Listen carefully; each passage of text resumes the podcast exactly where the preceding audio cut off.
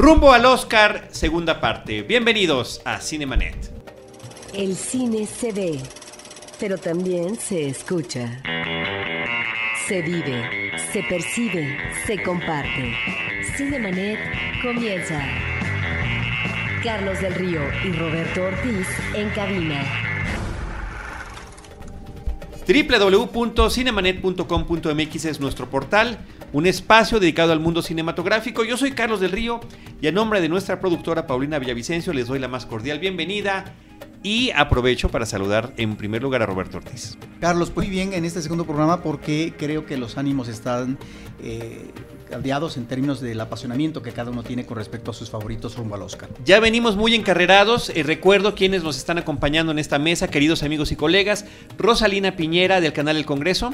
Muchas gracias por invitarme nuevamente. Alejandro Alemán, Diario 24 Horas. Hola, vean Whiplash. Mario Sekeli, Mario Sekeli de W Radio. Hola, coman verduras. Jorge Ávila de Diario 24 Horas. Gracias, pues aquí está la pasión a, a todo lo que da. Muy bien, pues vamos a el programa pasado platicamos en general de lo que significan los premios de la Academia, de lo que son las políticas, la mercadotecnia, las relaciones públicas o como le queramos llamar para la cuestión de la selección de los nominados y pudimos comentar las cuatro categorías de actuación. Hoy queremos abordar las mejores películas, queremos abordar los mejores directores y los guiones y en ese sentido, aprovechando los últimos comentarios que nos decía Mario en el programa pasado, pues sí hay que empezar con este asunto que está interrelacionado. Me parece que los tres individuos que tienen el mayor número de nominaciones en este 2015 son Alejandro González Iñárritu, Richard Linklater y Wes Anderson. Los tres están compitiendo por los mismos premios Oscar en las mismas tres categorías. Mejor director, eh, porque ellos dirigieron las películas, mejor película porque ellos son productores y mejor guion porque Original. ellos están, mejor guion original además de todo, están en la misma categoría de mejor guion Que original. yo no sé por qué el Hotel Budapest este, no estén adaptado, porque hasta la película dice que está adaptado en un escritor ahí que hizo unos cuentos, o es parte de la Es magia parte de de la, película.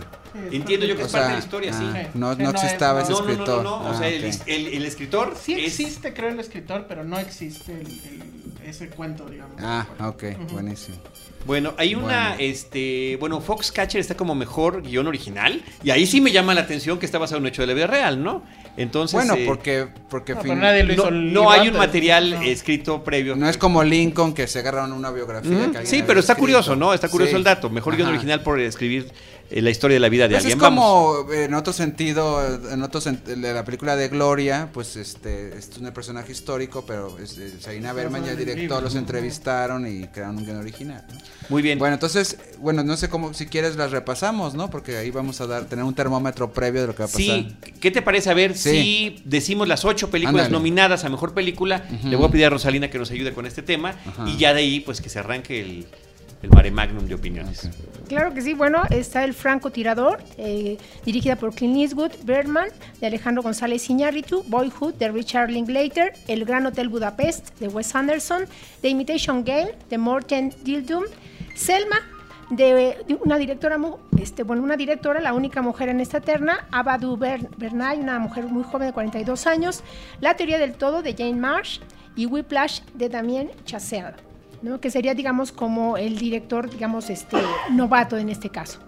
¿Qué les parece si repasamos, no, película por película y vamos comentando brevemente cada uno? Este, en ese orden en el que les dijiste, si quieres tus comentarios del francotirador, Rosalina. El francotirador, eh, bueno, en primera lectura es una película que me produjo cierta incomodidad. Me parece que es una cinta que no está realmente dirigida más que para el mercado estadounidense por, bueno, esta exaltación patrio- pat- este, patriótica, ¿no? Es la autobiografía de un marín, eh, como había dicho en el programa pasado Jorge, que, bueno, es el- el- un tejano que, que como francotirador en la guerra de Irak, bueno, eh, tuvo el, ma- el mayor récord defendiendo a los soldados. Pero me parece que en este caso Clint Eastwood, que bueno, nos tiene acostumbrados a su maestría técnica, eh, a su desarrollo de, de historias, de repente toma un carácter ambiguo. No sé, no sé si la película es bélica o antibélica, me parece que hay apuntes de todas partes.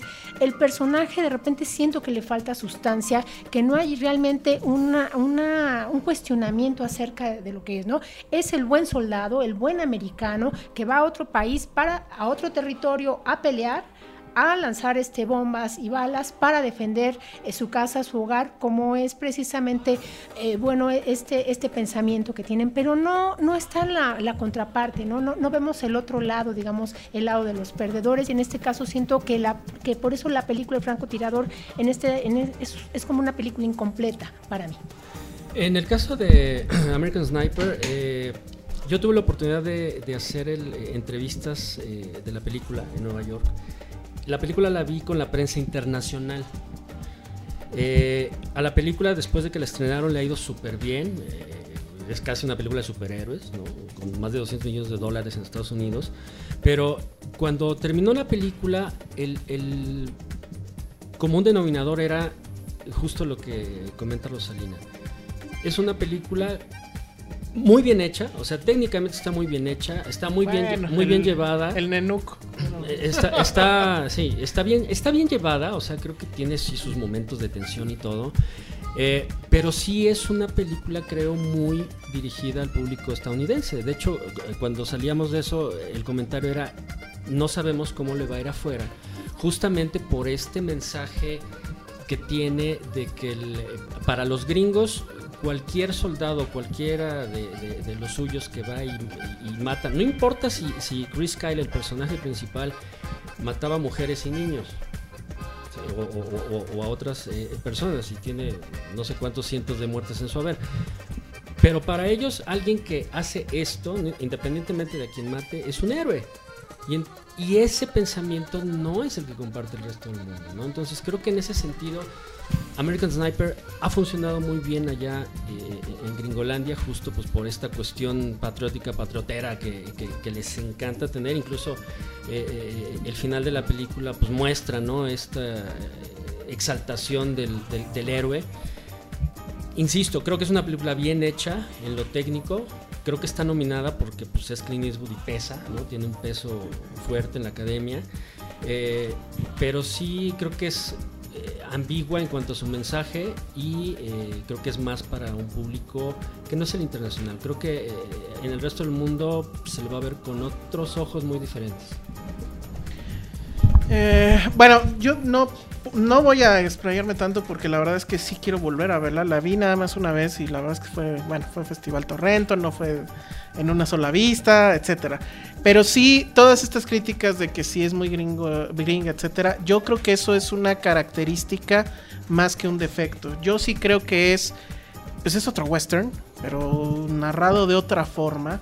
Y yo no, y yo siempre he creído que a The Picture is not an endorsement, ¿no? O sea, no sé si, si Clint Eastwood sea republicano o lo que sea, no, no, no sé, no me interesa, pero creo que la película es muy congruente consigo misma.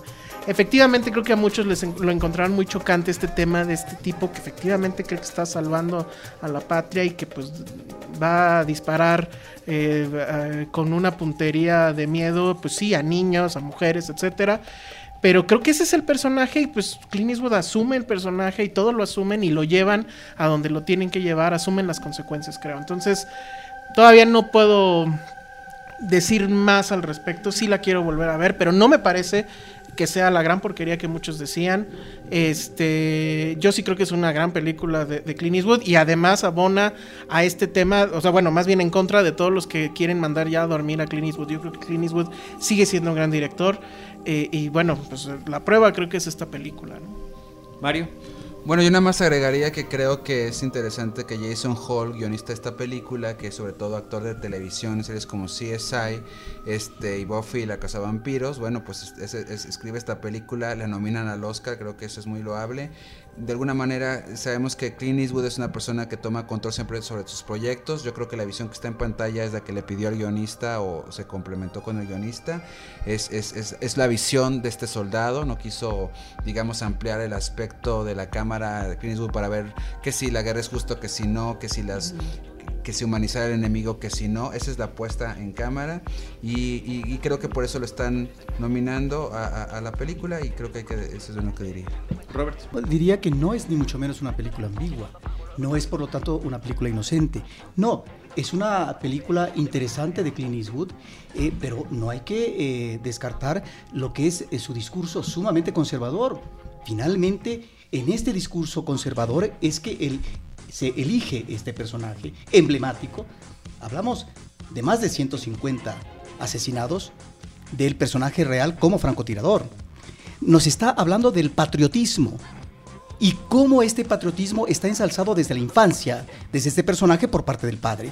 En ese sentido, sí, es una película eh, muy americana, ¿sí? Y que finalmente nos habla desde la industria de Hollywood cómo Hollywood ve y asume al otro, la otredad.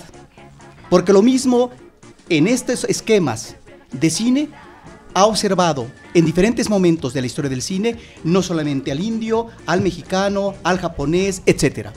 Y esta es una película en donde este discurso conservador está en función de ese personaje que se vuelve heroico y en donde los otros personajes no es que no existan, sino quedan desdibujados, inclusive el personaje de la esposa es en función de los intereses del personaje principal, inclusive los personajes que aparecen como el enemigo a vencer, a tirarle, no importa que sea un niño, no importa que sea una mujer, porque esos personajes que finalmente están en la periferia, que son los iraquíes, es la guerra de Irak, están desdibujados, no existen, porque finalmente son los enemigos a vencer por parte del intervencionismo militar por parte de Estados Unidos. El discurso militarista y de justificación está perfectamente claro. Y creo que en un director como Clint Eastwood es realmente perfectamente comprensible. Sin embargo, es una película que está muy distante a ese espíritu liberal que también a veces asume Clint Eastwood, como en 2006, Cartas desde Iwo Jima, donde finalmente tiene otra aproximación al mundo de la guerra y de los contrarios. Pues eh, es una película que está muy bien hecha, a mí me parece que es una película que logra llenar de emociones al espectador, pero yo más que congruente sí la veo como bipolar. O sea, de repente está este patriotismo exaltado, patrioterismo, coincido con el término, no sé si existe en el diccionario de la Real Academia de la Lengua, pero es lo que parece. Y eh, por otra parte vemos que ese mundo que está él defendiendo es un mundo donde no puede vivir no solo en su país, no solo en su comunidad, ni siquiera en su propia casa con su esposa y sus hijos, ¿no? Me parece que esta es la gran contradicción que viven estos veteranos y que lo podemos ver pues desde Rambo hasta cualquier otra película de acción o ya sean películas de corte bélico distintos que ha manejado Estados Unidos, ¿no? Una película eh, extraña. Este, vámonos con Birdman, Rosalina, porque ahí están eh, todos los temas que tienen que ver con el mexicano, los mexicanos y el Oscar que podríamos tener en esta ocasión. O sea, eh, Alejandro González Iñárritu con los con los eh, con los tres premios que ya mencionábamos hace ratito, pero está Manuel Ubeski si podrá repetir o no fotografía en el caso y de fotografía, sonido. en el caso de sonido, de edición de sonido de Martín Hernández. Bueno, en el caso eh, de Berman, creo que hemos reconocido yo siempre en el trabajo de Alejandro González Iñárritu este, esta habilidad que tiene para el manejo de actores, ¿no? para sacar de cada, de cada uno y de cada personaje, exprimirlos no sé, por ejemplo, recuerdo 21 gramos, de repente eh, las actuaciones son tan intensas que yo supongo que los actores han de bajar hasta de peso o se han de ir a alguna terapia justo al término, ¿no? Porque ha de ser agotador. El caso de, Berman, bueno, se, apoya justamente en el gran trabajo que hace Manuel Ubeski, yo creo que marcaría un hit si, si, repite nuevamente al recibir el Oscar en la, mejor eh, fotografía. Y, bueno, Berman, eh, yo creo que nos habla de de, unas historias que tal vez parecen lejanas a nosotros, que son justamente, bueno, de estas celebridades, ¿no? ¿Qué pasa cuando, cuando ya este, el éxito se ha vuelto este oropel, cuando ha desaparecido, cuando llegan los años, la calvicie? Y justamente yo creo que, que, destaca como esa otra parte, tal vez la, la ácida y, la amarga, ¿no? del, del, mundo de las celebridades, del mundo de la actuación. Y bueno, la, la gran idea, ¿no? De, hacer eh, toda esta historia a partir de un un falso plano secuencia que, yo creo que es como el, gran encanto de, y el gran sustento de esta película. Ok, bueno, de mi parte, Birdman a mí me parece que es una gran película y antes de, de haber visto Whiplash era definitivamente mi favorita para que ganara.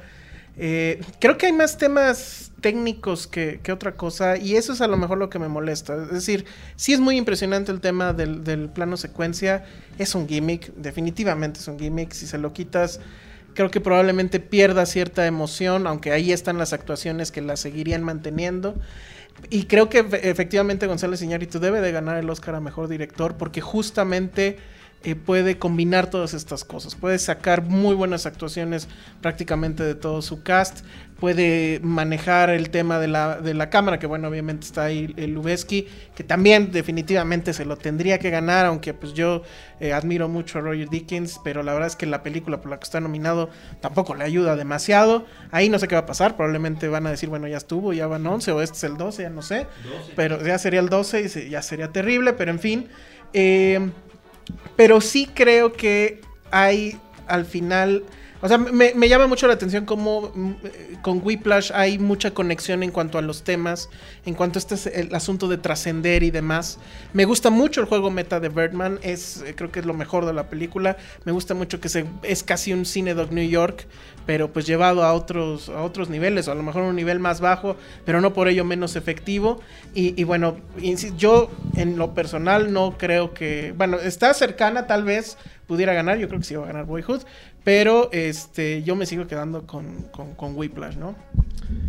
Yo estamos, eh, bueno, creo yo que siguiendo la pista de Berman por las estaciones de los premios principales que va a transcurrir, eh, yo pasaría primero por eh, edición de sonido y en edición de sonido creo que Berman tiene en su nominación el premio en el sentido de que estamos ante una academia que también ya está cada año más asimilada con los premios de cine independiente que se entregan un día antes, de hecho, los Spirit Awards. Yo cubro los Spirit Awards también desde hace como 10 años y antes eran dos, tres actores que después iban a estar nominados al día siguiente en el Oscar y ahora ya es el 80% de los que están en el cine independiente están también en el, en el cine, por decir, más, más comercial o más de peso completo a nivel de producción, ¿no? Este, entonces, el, aquí el asunto es de que en sonido el sindicato de sonidistas dijeron, este es de los mejores y por eso está ahí Berman.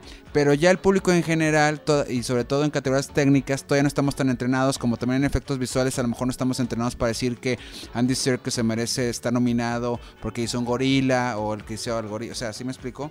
Entonces, en este caso, eh, el público normal, los que no son sonidistas, podrían irse por las películas ruidosas como es tradición. Y entonces Interstellar sería como lo que yo creo que va a ganar ahí. O si no, de rebote, el francotirador. ¿Por qué? Porque es una película donde el sonido se usa para el drama de esa historia que vive del sonido. Entonces ahí Berman no gana Martín Hernández. ¿Pero no está Whiplash también?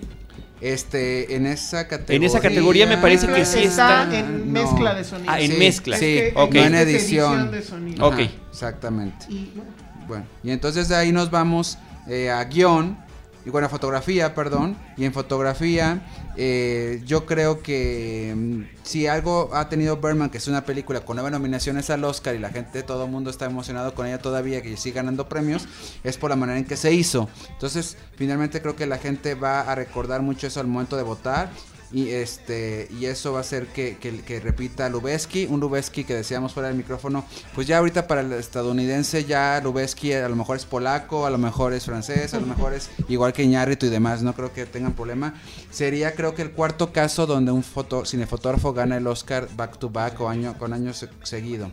Luego de ahí ya nos vamos aquí en el momento de la verdad, que son los guiones, que es lo que estamos ahorita mencionando en, esta intervención todos. En, guion original tenemos enfrente a Boyhood, que es la, enemigo a vencer en el caso de Birdman, y tenemos a Gran Hotel, Hotel Budapest, que es una película que por más que hemos querido nosotros como fans de Birdman, por decir en el sentido de que están los mexicanos ahí, lo voy a decir como si fuera un equipo de fútbol, que se olviden un poco de Hotel Budapest, que no nos haga sombra, pues ahí, ha crecido, ¿no? Además, entre paréntesis, a mí me encantó la película, fue también de lo mejor del año.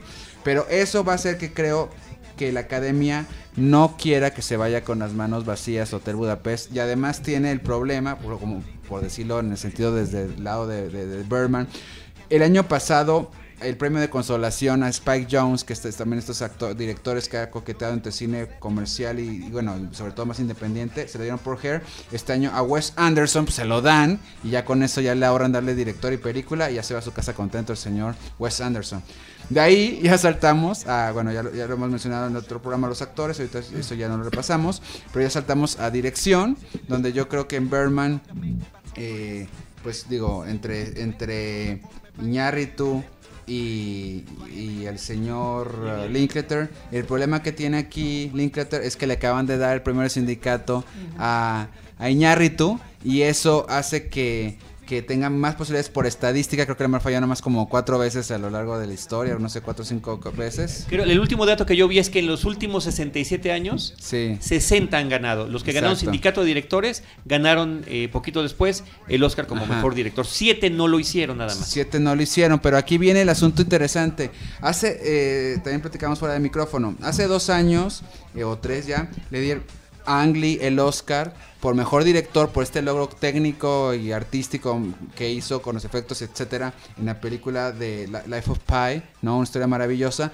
Y le dieron a otra película, este, mejor película, que ahorita se me fue, ¿cómo se? Ah, este, Argo, no, Argo, no. ¿Cuál es? Bueno, Sí, fue Sí, Argo. fue Argo, ganó. Argo, exacto. Y luego, el año pasado, se la dan a Cuarón. Por otra cosa técnica Por otra también. cosa técnica maravillosa que es Gravedad. Y se la dan a 12 años de esclavo, la mejor película. Si se van por el lado del, del- del- del director que está tra- tras una hazaña técnica, se la dan a Iñárritu. Además, ya ah, respaldado por este asunto del sindicato de directores. Y película gana Boyhood.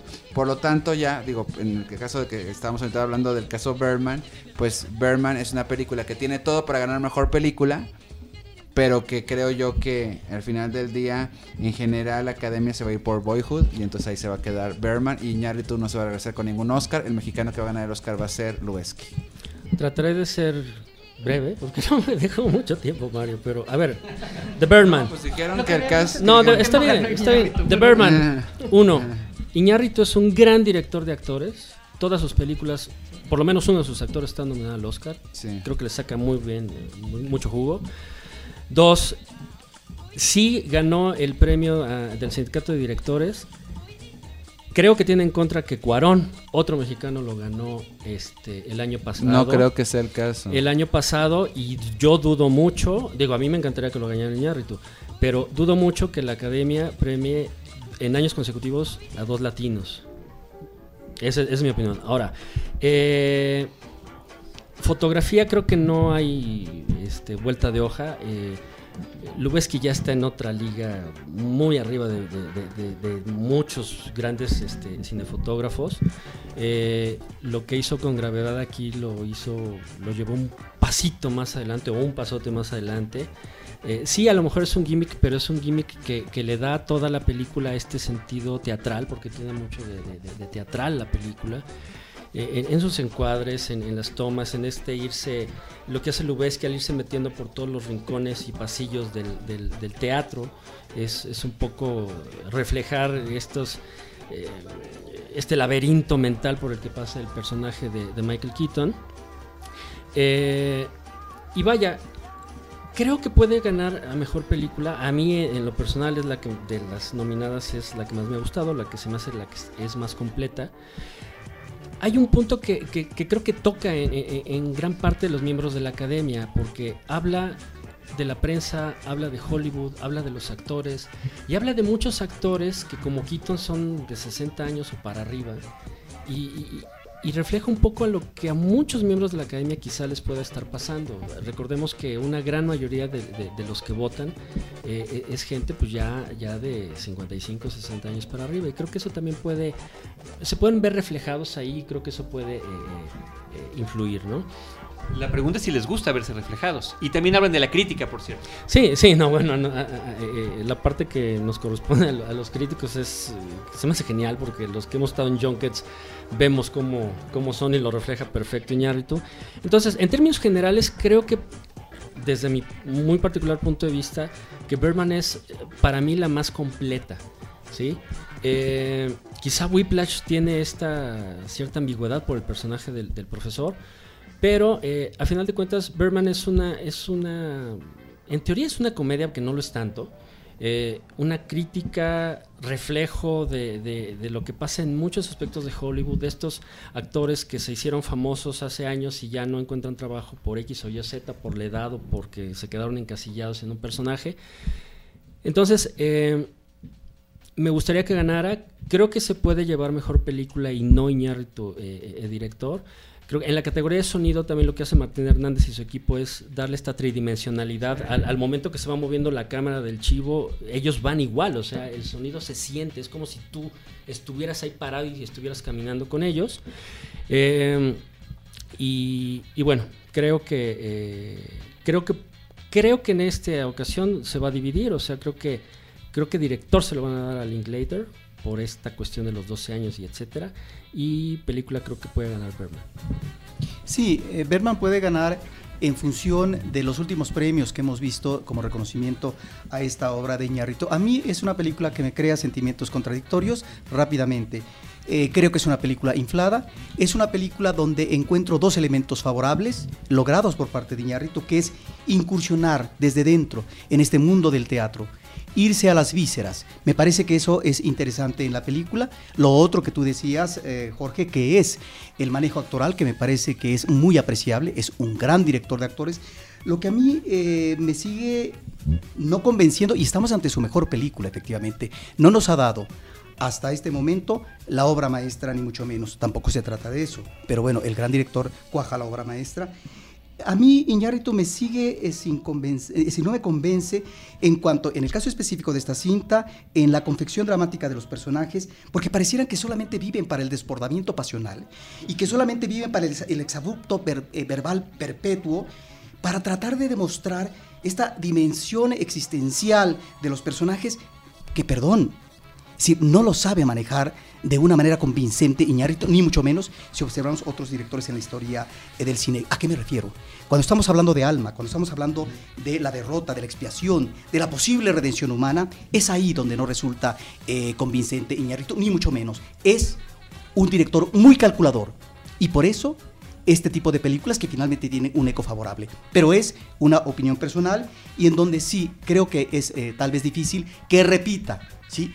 En este caso un director mexicano, que Cuarón fue el primer director el año pasado latinoamericano que obtenía el eh, premio Oscar por mejor director. En el caso, específicamente para terminar, de Lubeski, estamos ante un gran trabajo fotográfico. Ese plano secuencia magistral donde se manejan varios tiempos, pero recordemos que también el año pasado se llevó Lubeski, después de muchos años de no dársele ese premio y en donde finalmente es muy meritorio. Vamos a ver.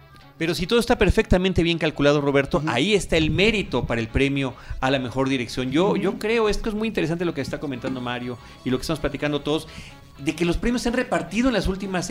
ya hace mucho tiempo que no vemos a la gran película ganadora de mejor película, mejor bueno, y menos aún de que se lleven los cinco premios principales, ¿no? Y que integremos ahí el tema del guion y de los actores protagónicos, ¿no? Está todo muy repartidito. El tema es cómo se va a repartir y creo que ahí es donde se van a romper las quinielas. Si nos parecía en el programa pasado que el tema de los actores estaba perfectamente bien definido, muy claro en cuanto a tendencias y demás, y que como decíamos también, como decía Mario, no puede uno calcularlo sin haber visto las películas. Bueno, no es el caso de los otros premios. Es donde todo puede suceder. Yo creo que sí va a haber premios para, para Birdman. Yo voy a, apostar el todo por el todo al tema de la dirección. En este caso. Eh, como, como mi apuesta para anotarla en donde sea. Yo le voy este, a Wes Anderson, mi película favorita fue el Gran Hotel Budapest. Pero además de todos los que estamos aquí, coincidimos con el Hotel Budapest y con Bergman en nuestras listas del año, ya que ya la platicamos en otro programa pasado, ¿no? El tema es cómo se van a repartir los premios. Y mejor película es posible que sí sea entonces la de Boyhood. Y también creo que el guion va a estar con el Hotel Budapest. Ahí está el asunto. Pero sí voy a apostar por Martín Hernández, fíjate. Este, el tema de la identidad auditiva que tiene la película me parece que es fundamental en la construcción del personaje, de la historia, del movimiento y demás. Y que ahí va muy ligada a la música, que es lamentable y terriblemente lamentable que, Antonio Sánchez no haya quedado nominada por el trabajo de percusiones, solamente porque está tan buena la edición musical y de audio de la película que se mezclaba con estas músicas clásicas que tiene la cinta y que es lo que, según la academia, rompía la regla y la quedaba descalificada. Oye, hay, hay, hay premios, a mí me gusta mucho a veces el premio de mejores música porque curiosamente, sobre todo creo que esta última década, o, es que yo me empecé a dar cuenta, sí premian al ritmo, al sonido, a la composición que está proponiendo otra cosa.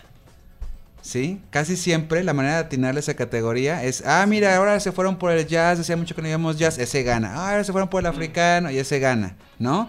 Entonces creo yo que ojalá pudiera eso pasarse a la de sonido, porque eso implicaría que la gente ya como academia entendió de lo que se trata hacer sonido como nosotros, que, pero nosotros nos dedicamos a esto, ¿sí?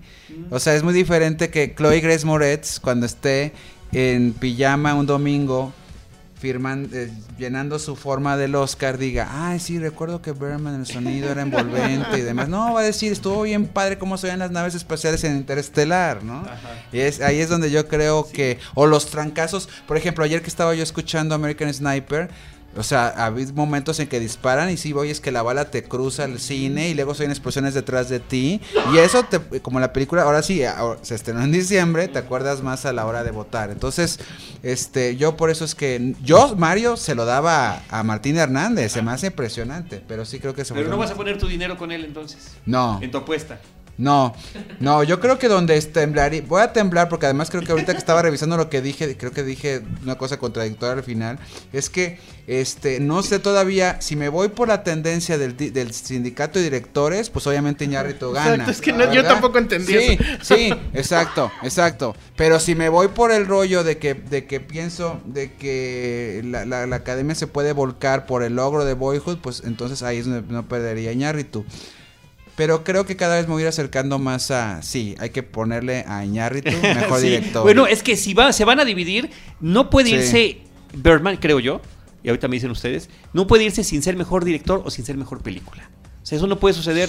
Y, y Solo, Todo puede solo suceder. sí. No, todo puede suceder. Ser mejor no debería suceder. No debería suceder. No debería suceder. Pero, pero acuérdate que en esas nominaciones El está color Iñárritu. púrpura, Está Iñárritu. O sea, recuerdo. Iñárritu va a tener un Oscar en la mano. Pregúntale a Ron Howard, la última vez que pasó que una película ganó los premios de los tres sindicatos y no se llevó ni director ni película fue Apolo 13. Pues sí, pero Apolo 13 desde que salió a despegar ya estaba destinada al fracaso.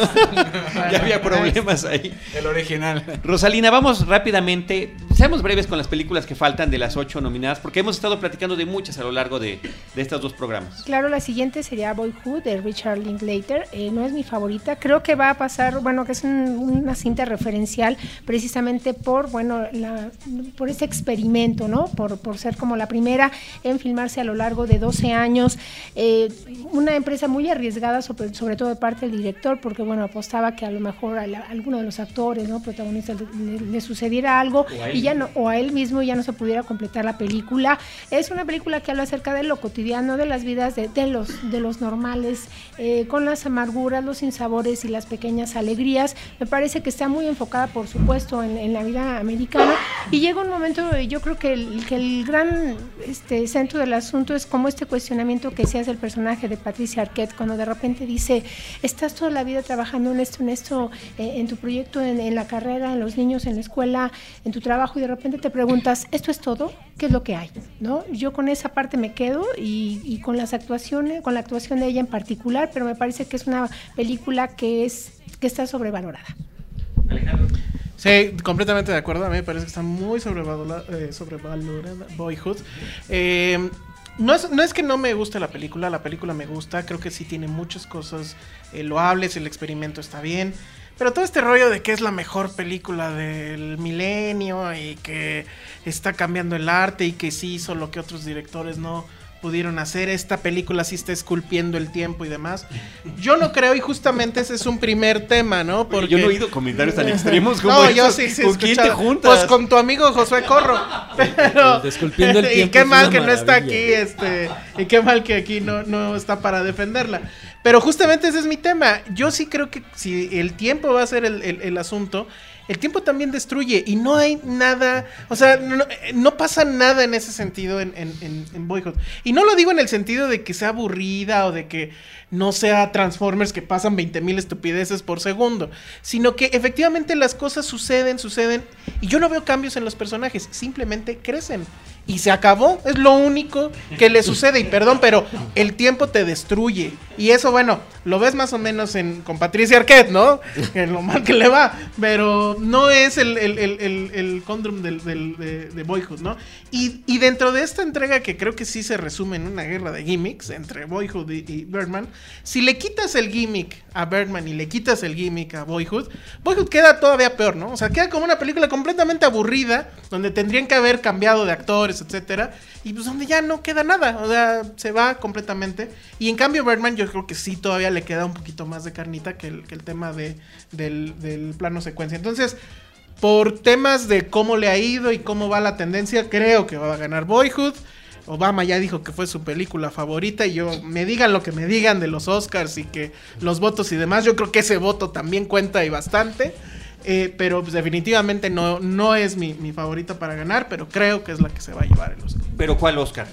El de mejor película. El de mejor Boyhood película, se va a llevar. Estamos hablando de- de mejor película, mejor Sí, director sí, sí. mejor Mejor director, yo sí creo que tiene que ser este Iñárritu. eh, y sí, por la tendencia, por lo de que ganó en el sindicato.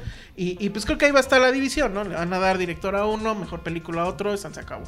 Este. Y bueno, pues vamos a dejarlo ahí porque si no, Bueno, así en, en resumen, Boyhood. Bueno, yo sí soy una, una persona que acogió a Boyhood en el sentido de esta búsqueda de que estas narrativas con plot, que digo, no, no de complot, sino que tienen plot y que tienen estos, estas tramas este, ya de tres actos divididos y eventos que suceden entre cada acto que dispara, eh, la dirección de la historia, etcétera.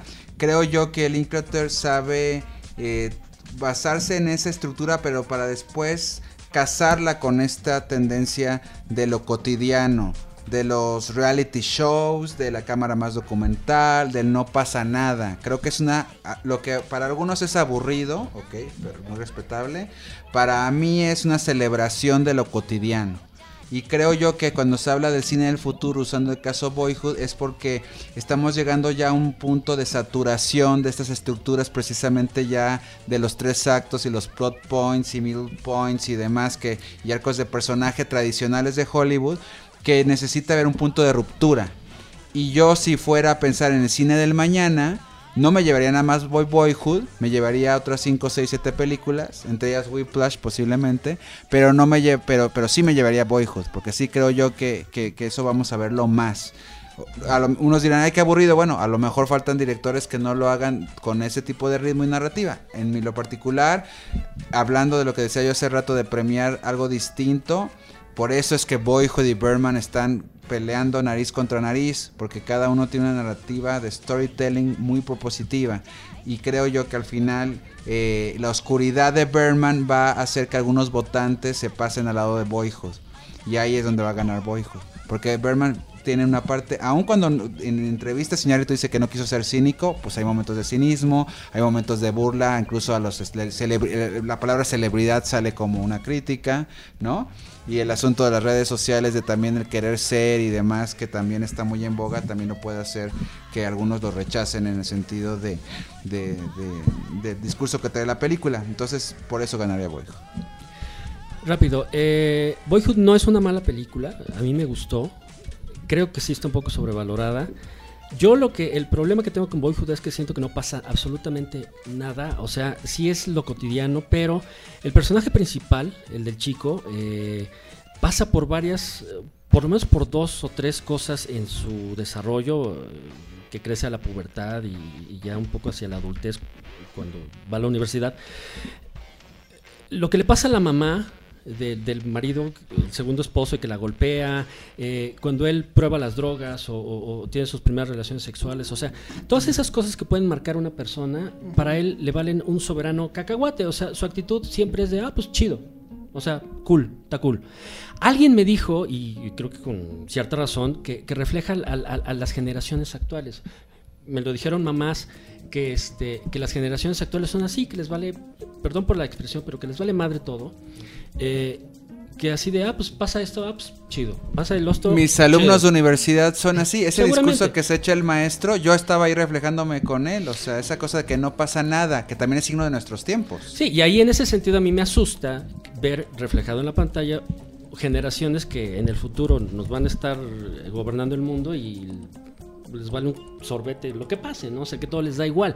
Entonces, eh, creo que el único personaje, lo mencioné en el programa anterior, que, que- que muestra algo de vida es este Patricia Arquette, que es la mamá, ¿no? que es la que pasa, de, a- atraviesa por todas estas cosas.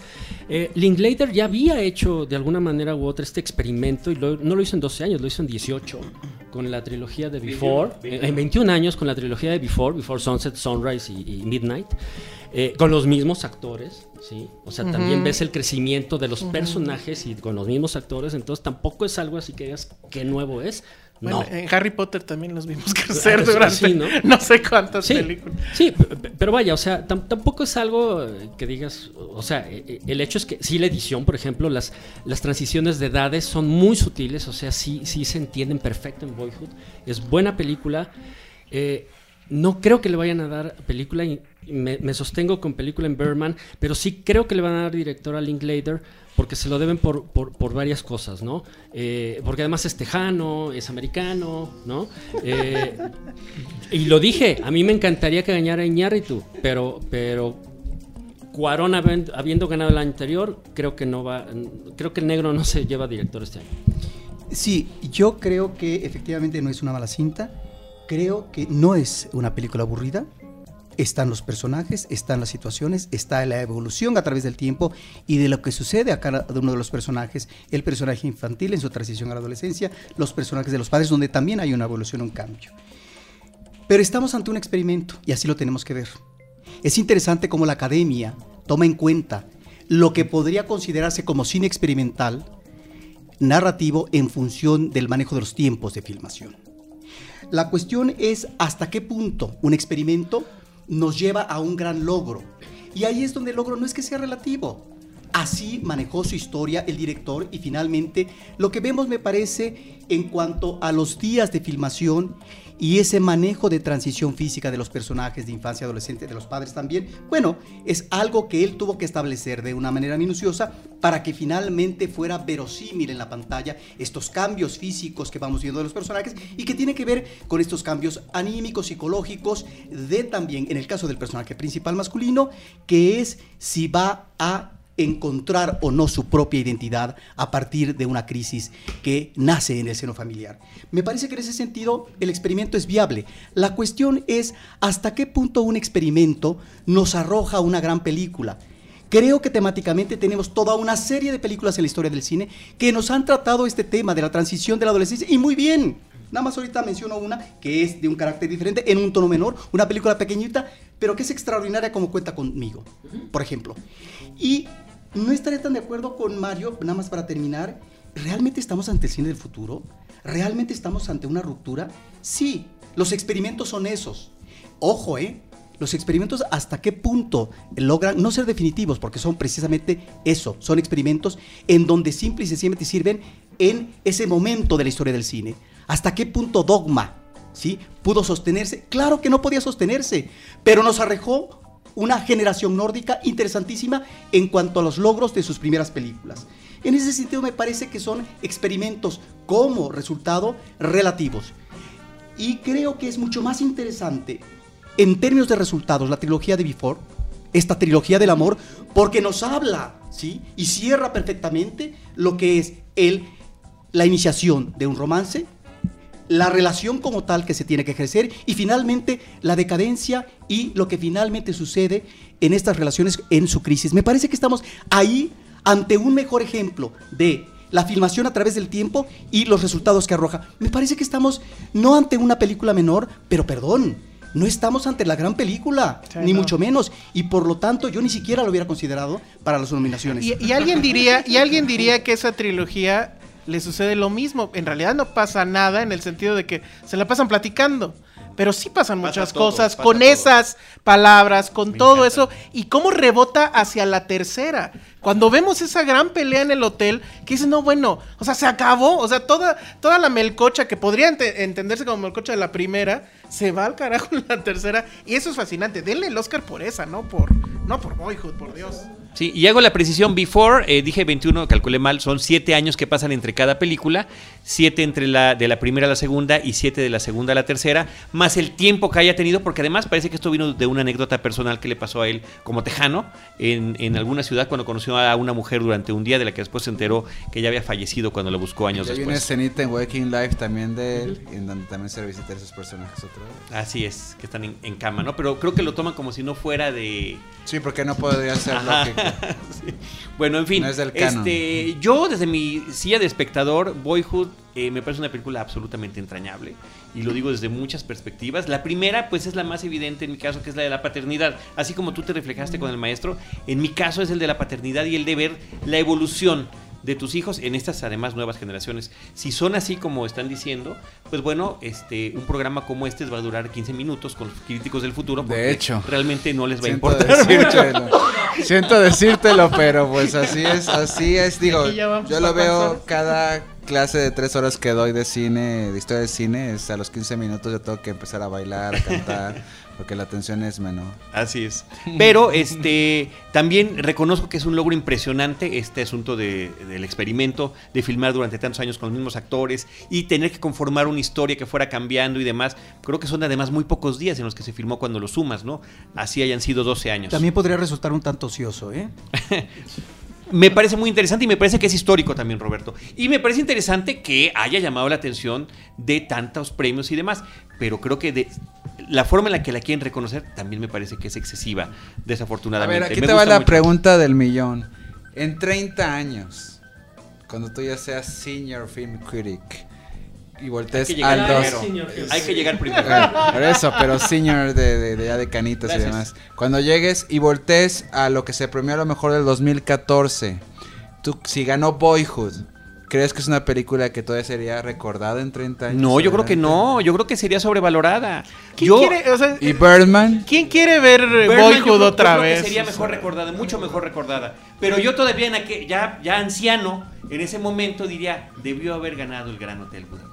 ¿Por qué, por qué no la voltearon Bueno, a a ver? ver, ya, que venga ¿Por qué no la voltearon a ver? Así que vámonos con el Gran Hotel Budapest y sus nominaciones que tiene y sus omisiones que tiene. Yo insistiré en la de Ralph Fiennes.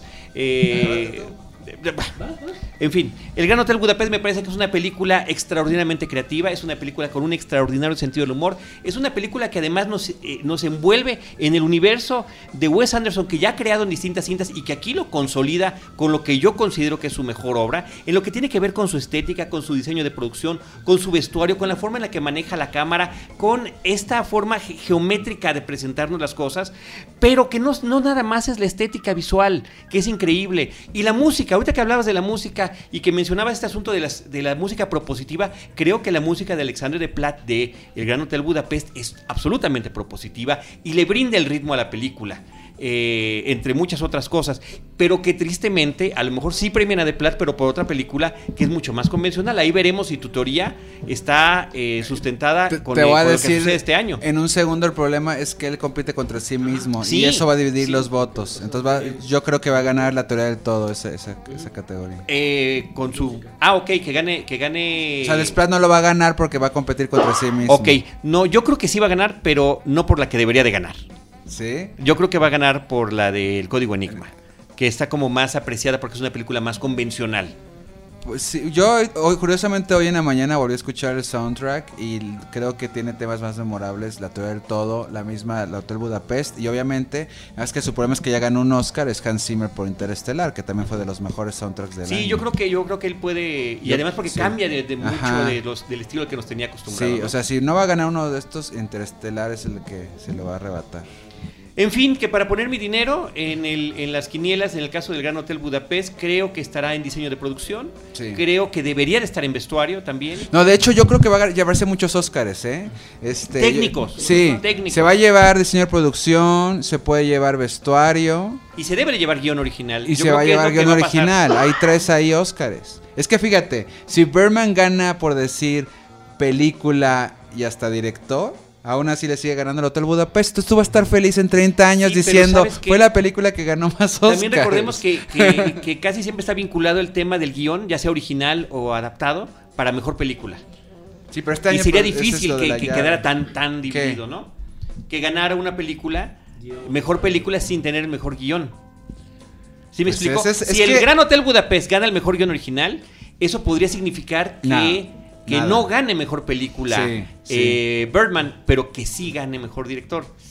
Está complicado. Es que ese es, eh, a mí la clave está en los guiones. Ahí cuando anuncien esos premios vamos a decir, ya sé y no sé cómo quiera, porque los pueden repartir. Nada más rápido, lo que pasa casi siempre es que las películas que están nominadas en los cinco grandes, guion ya sea original o adaptado, actuaciones, director, dirección y película, suelen ganar. Y la única que lo tiene, si no estoy equivocado, este año es Berman. Está nominada en las cinco categorías grandes. Entonces, eso, eso, eso creo que... no esta actriz protagónica. Bueno, cierto. No, Cierto, ahí, lo que pero- importa pero bueno. más bien es película, director, guion y edición también le da mucho apoyo. Pero en edición está Birdman, está Boyhood. El, el- eh, sí, eh, el caso con el Gran Hotel Budapest es. Wes Anderson es un cineasta un tanto complicado a lo mejor para las masas. No, no, es, no es fácil de digerir. No es fácil de digerir. Creo que es su mejor película. Creo que es la más eh, eh, eh, amigable, digamos, de, de- de- la más digerible, la más digerible de, él. Eh, su elenco es una maravilla. Sí creo que se va a llevar varios Óscares en cuestiones técnicas, como se está diciendo, vestuario. eh, creo que el guion es muy bueno. Sí creo que Ralph Fiennes debió de haber estado nominado, pero pues es una desgracia que ese tipo de actuaciones no, no, no se les... eh, no tenga una categoría a lo mejor aparte. Eh, pero creo que hasta ahí. Creo que no va a pasar eh, más. Puede ser que sea como el- pasó en los BAFTA, que se llevó cinco premios, pero pues ninguno de los grandes, como, venimos diciendo.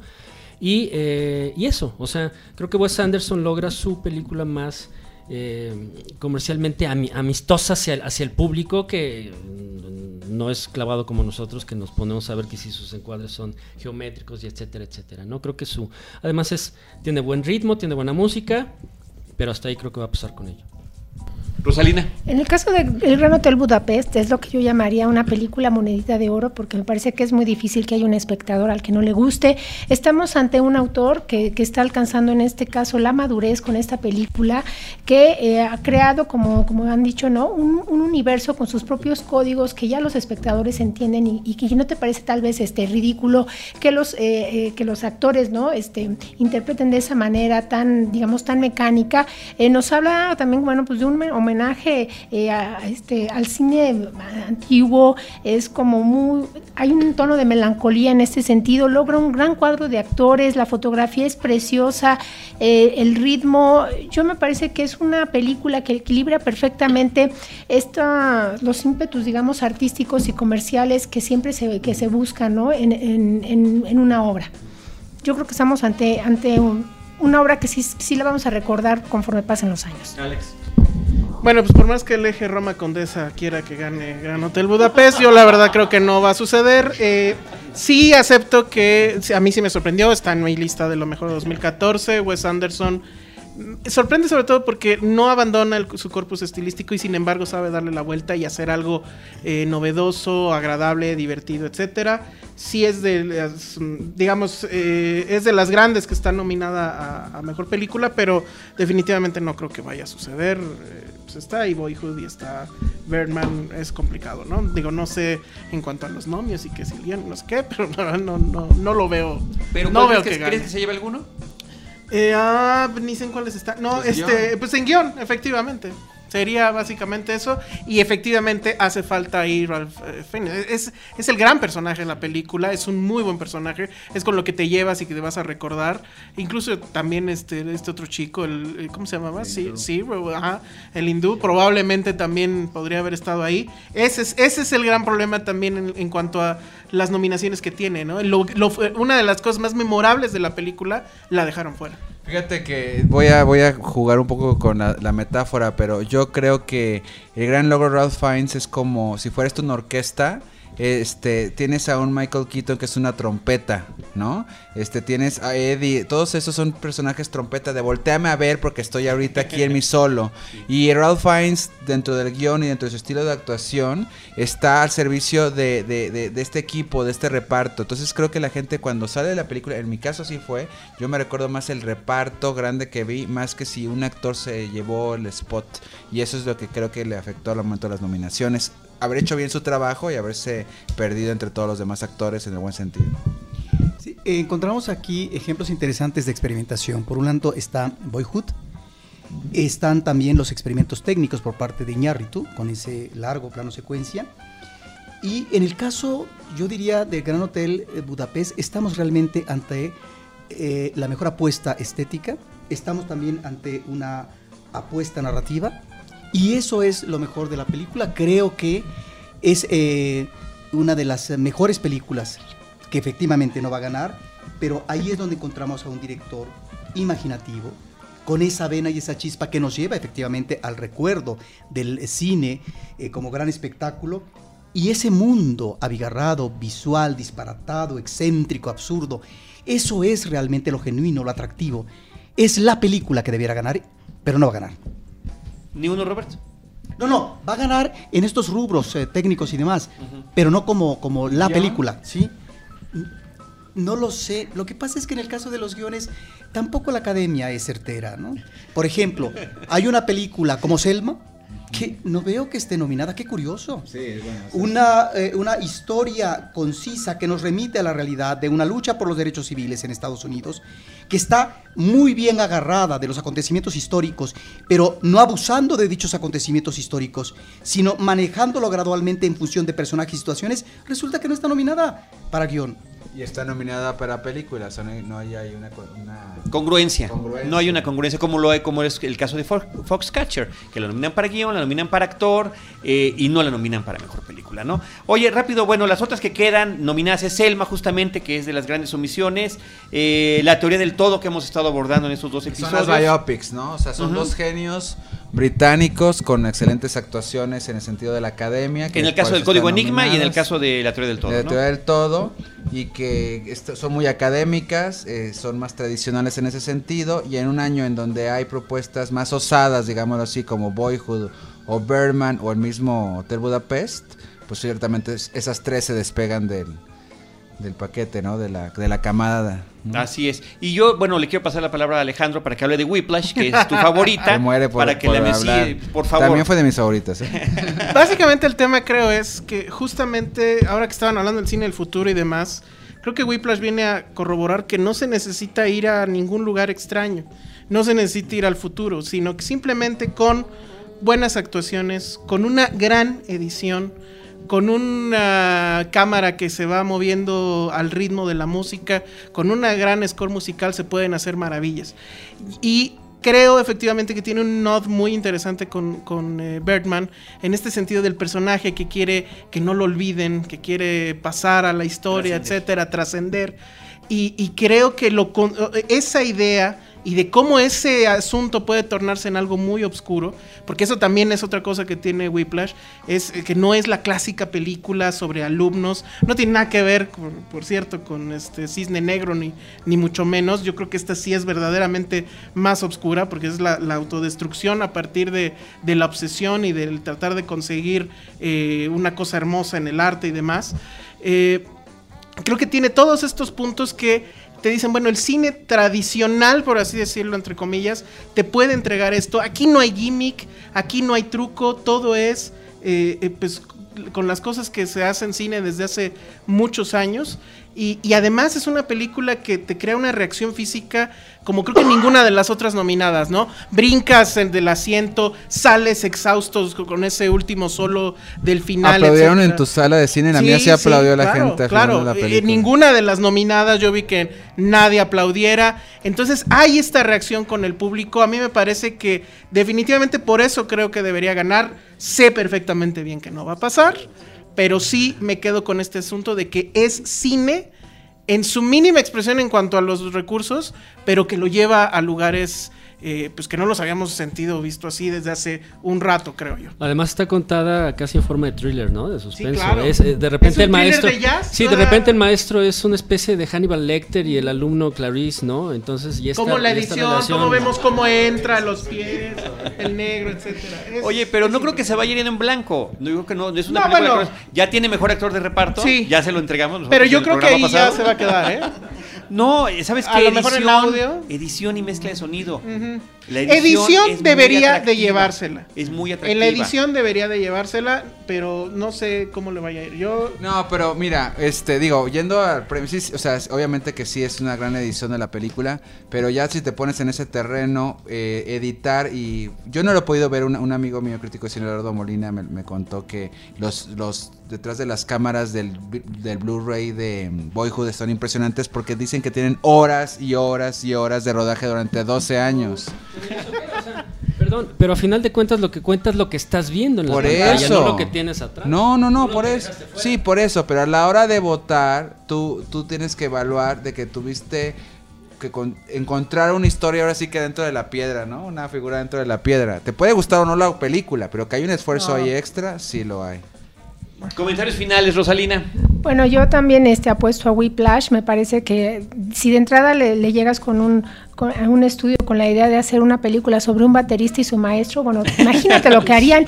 Y el director logra con estos pocos elementos eh, adentrarnos en un microuniverso de un maestro, digamos, obsesivo que va a ser referente, digamos, acerca de los personajes, digamos, políticamente incorrectos, pero que yo creo que plantea uno de los grandes temas de este tiempo, ¿no? La mediocridad, ¿no? Hay una, parte de la película donde el, donde el maestro le dice, lo peor que te pueden decir es que hiciste un buen trabajo porque entonces ahí todo tu esfuerzo ¿no? Se, va a perder. Y hay que hablar de este chico que, que ya desde edad temprana tiene una meta en la vida y que se desilusiona justamente, amorosamente, ante las personas que, que no. Entonces yo creo que, que nos encierra justo eh, en esta búsqueda de la perfección, de la excelencia, pero bueno, a niveles obviamente altamente peligrosos y, y por los pocos elementos, los pocos recursos, me parece que, sí logra una obra muy sólida a partir, bueno, de, del- precisamente de, pues de estos pocos elementos que tiene. Muy bien. Eh, ¿Algún tema final eh, sobre los Oscars que quieras comentar antes de despedirnos?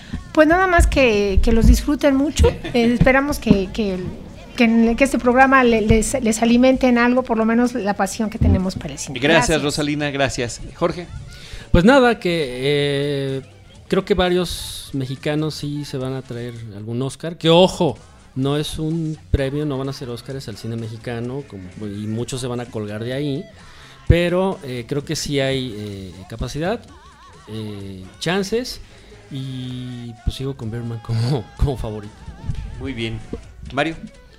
Híjoles, pues creo que ahora sí que eh, eh, a- soltamos todo lo que traíamos, pero no sé, nada más quiero decir que creo que el, el Oscar sigue siendo un buen pretexto para celebrar el cine y también para hablar de las películas que no fueron incluidas, para que sirva de pretexto irlas a ver. Creo que también fue un año memorable, creo que eh, muchas de estas películas si hubieran estado en otros años nominadas pudieron haber ganado de calle.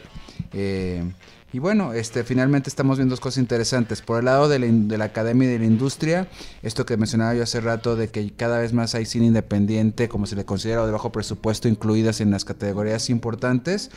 Y por el lado de los mexicanos, pues ahora sí que como pasa un poco en los deportes, ya nos estamos acostumbrando a ver apellidos mexicanos ahí, lo cual no quiere decir que estamos todos ahí, pero lo cual quiere decir que también finalmente ya estamos jugando en las grandes ligas. Y una cosa que siempre no me cansaba de decir desde las desde que pasó el caso de Gravedad y Berman, es que qué curioso que en dos años seguidos, mexicanos que crecieron en una industria pues muy limitada a nivel tecnología, ahora resulta que le están enseñando a jugar con los juguetes a Hollywood. Es decir, es como si tú te vas al Yankee Stadium y les enseñas a jugar béisbol ahí. Y eso eh, habla muy bien de, de ellos, de Iñárritu, de Cuarón y del mismo del Toro. Por ejemplo, obviamente los fotógrafos, Prieto, Rodrigo Prieto, Lubeski y demás que están ahí. O sea, hay un equipo de mexicanos que en verdad están innovando. Y ahí sí, si lo quieres tomar para ejemplo para México, pues la, eh, la palabra innovación, que siempre falta en un país subdesarrollado, eh, es, es muy bienvenido, ¿no? Gracias, Mario. Alejandro. Pues nada más decir que a diferencia de muchas otras entregas tal vez, este, aquí hay bastante nivel, o sea, por lo menos en la de mejor película, o sea, si la si la discusión es si va a ganar Berman Boyhood este o Whiplash o Hotel Budapest, pues creo que es una buena discusión, ¿no? Por otro lado, qué difícil la va a tener Doggy Hauser, este, en cuanto a términos de la ceremonia y demás, porque lo que hizo Ellen DeGeneres este, atrás, eh, yo creo que es insuperable. Y de hecho, en algunos artículos venía que hasta incluso la gente de los Oscars espera que esta sea una eh, ceremonia que pues muy poca gente vea. Entre otras cosas, porque el- el- la mayoría de las películas que están nominadas, pues no hizo en realidad grandes números en cuanto a taquilla. La, la excepción es American Sniper, pero pues no mucha gente vio estas películas. Entonces, pues espera que solo los loquitos como nosotros que estamos muy clavados en ello, pues estemos ahí pendientes, ¿no? Gracias, Alejandro. Roberto. El manejo mediático que hemos tenido sobre los mexicanos que están nominados a- al Oscar tiene que ver también con una nueva generación que tiene ya un empuje y ya está instalado en la pasarela de Hollywood. Me estoy refiriendo a tres directores mexicanos que ya desde hace algunos años, si bien es cierto que iniciaron su carrera en México, que estudiaron en escuelas de cine, están ya posicionados en eh, la industria de Hollywood y también le apuestan al mercado, como sobre todo en el caso genérico, un del Toro, pero ahí está en esta ocasión Iñárritu y el año pasado Cuarón. Gracias a ellos, diríamos que a partir del nuevo milenio es que tenemos una serie de presencias en la fotografía, en la dirección de arte, etcétera, que están ya en la, eh, nominación como mexicanos o nacidos en México eh, participando.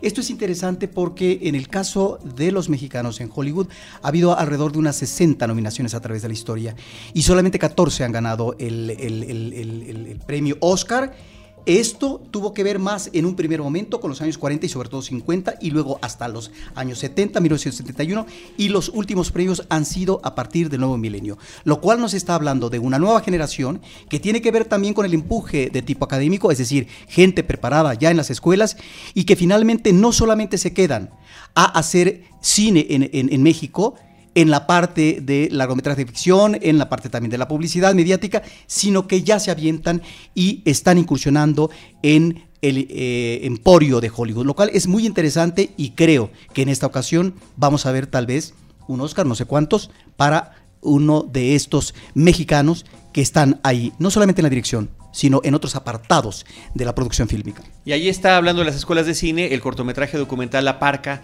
mexicano, eh, documental mexicano del Centro de Capacitación Cinematográfica, que está compitiendo como corto documental, así que es otra cosa interesante que habrá la que Escuela de Cine del CCC.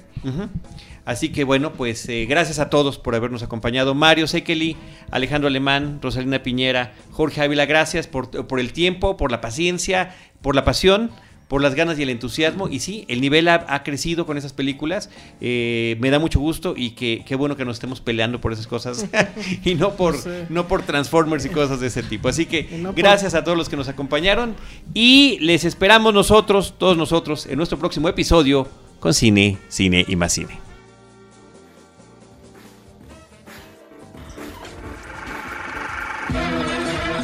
Cinemanet termina por hoy. Más cine en Cinemanet.